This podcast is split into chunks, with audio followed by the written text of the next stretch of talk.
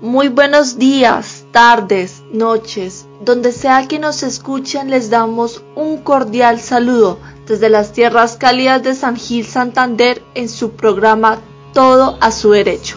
Este podcast está pensado como un insumo base para la entrega de conocimientos mínimos en cultura ciudadana, derecho y urbanidad que pueda ser usado por nuestros oyentes con el fin de obtener un cierto grado de instrucción en diferentes temas que pueda ser usado para la defensa de sus propios derechos.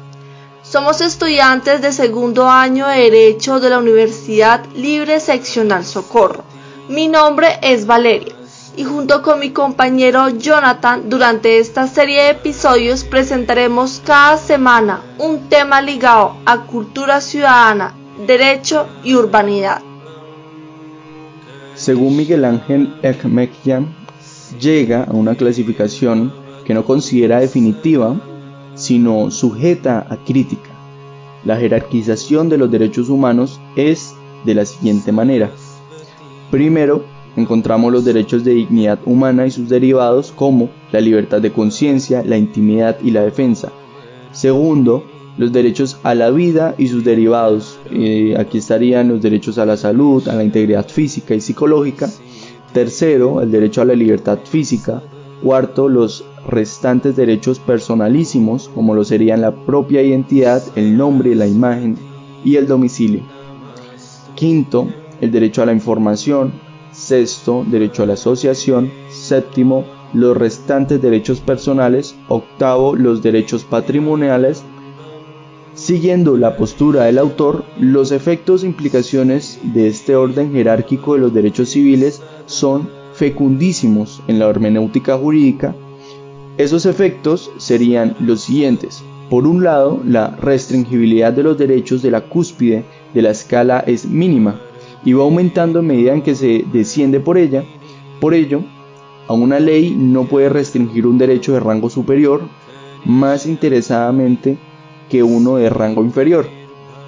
En segundo lugar, tenemos el índice de garantización de un derecho determinado es el mínimo al margen de garantización que tiene todo derecho de rango superior al primero.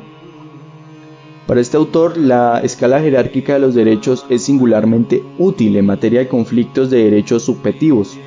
Sostiene que la afirmación jurisprudencial según la cual la interpretación debe armonizar los derechos encierra a una falacia porque en caso de conflicto entre dos o más derechos no hay armonización posible, sino debe sacrificarse alguno en beneficio de, uno, de otro u otros y pues nosotros entendemos que en tales casos el derecho de rango superior debe prevalecer sobre el de rango inferior. Corresponde decir muy sumariamente que los derechos son posesiones jurídicas que tiene una persona respecto a otras en relación con determinados objetos, como consecuencia a la necesidad de garantizar alguna finalidad. Se trata de bienes humanos que presuponen una doble unidad. Por un lado, la unidad de la persona en sí misma considerada, de otro, la unidad de la dimensión personal y social del ser humano. De ello se, infiere la imposibilidad que tiene el bien jurídico en cada derecho.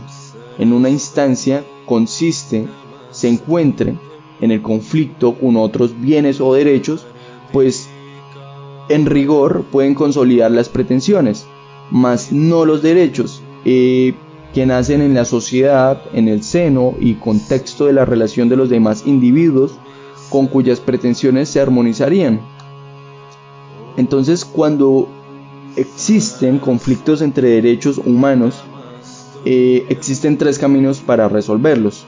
El primer camino es hacer prevalecer el derecho a mayor jerarquía, como lo venimos diciendo anteriormente. Un segundo camino sería la compensación y un tercer camino sería el consentimiento. Sin embargo, aunque en muchos casos límite y en última instancia se acepta la postergación de un derecho fundamental por consideraciones utilitaristas, en efecto, la solución se limita al ámbito de los conflictos entre derechos de diferente jerarquía en los que uno de los derechos protegidos, o sea, el que será postergado, no protege un interés de tal modo inherente a la persona humana que su frustración implica sacrificar a su titular. Para los supuestos que se encuentran fuera de ese ámbito proponen las soluciones restantes. No obstante, muchos casos de conflictos de derechos sobre bienes primarios pueden resolverse a través de la compensación o del consentimiento. No siempre se puede atribuir la privación a la voluntad del afectado o indemnizarlo por tal privación.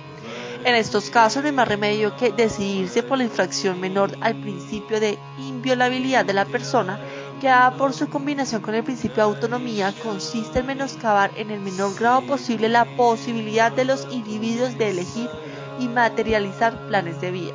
Sin embargo, llegando a este punto se plantea la posibilidad de que los derechos enfrentados sean de idéntica jerarquía. Se puede adoptar una solución utilitarista que sobre la base del valor intrínseco de la autonomía personal de preferencia a los intereses más importantes de demás gente. Como se puede ver en este punto donde aparece expresamente el utilitarismo y con él la pérdida de sentido de la noción de derechos humanos, porque reiteramos, dicho sentido consiste como mínimo en asegurar a cada persona un conjunto de bienes básicos del que nadie, por ninguna razón, ni siquiera la utilidad de un gran número de personas podrá privarla. Para concluir, resta señalar lo siguiente. Creemos que es cierto que existen bienes de mayor importancia que otros, pero aceptar esto no implica dar entrada a los conflictos entre derechos. Por el contrario, un bien humano es bien en la medida en que no es contradictorio con los restantes bienes humanos. Hablar de humano supone entender el bien no como algo abstracto, sino referido a un sujeto, el hombre, que supone para el bien no la condición de bien en sí, que no posee, sino la de, bien desde un cierto punto de vista, el del hombre como un determinado fin, el humano.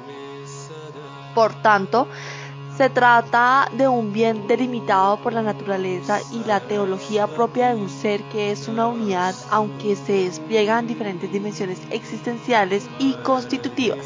Y por ello será un bien y en la medida que se armonice con otros bienes que también lo son para el sujeto y en consecuencia para cualquier otro sujeto. La armonía de un conflicto entre los bienes depende de que estos vengan referidos a una naturaleza, a una instancia objetiva si por el contrario se la hace depender de la voluntad de los sujetos, se pierde la referencia universal y con ella la posibilidad de pensarlos armónicamente. Pues si bien es como la naturaleza a todos los individuos, el objeto del querer de la voluntad de cada uno es indeterminado y por lo tanto variable de unos sujetos a otros.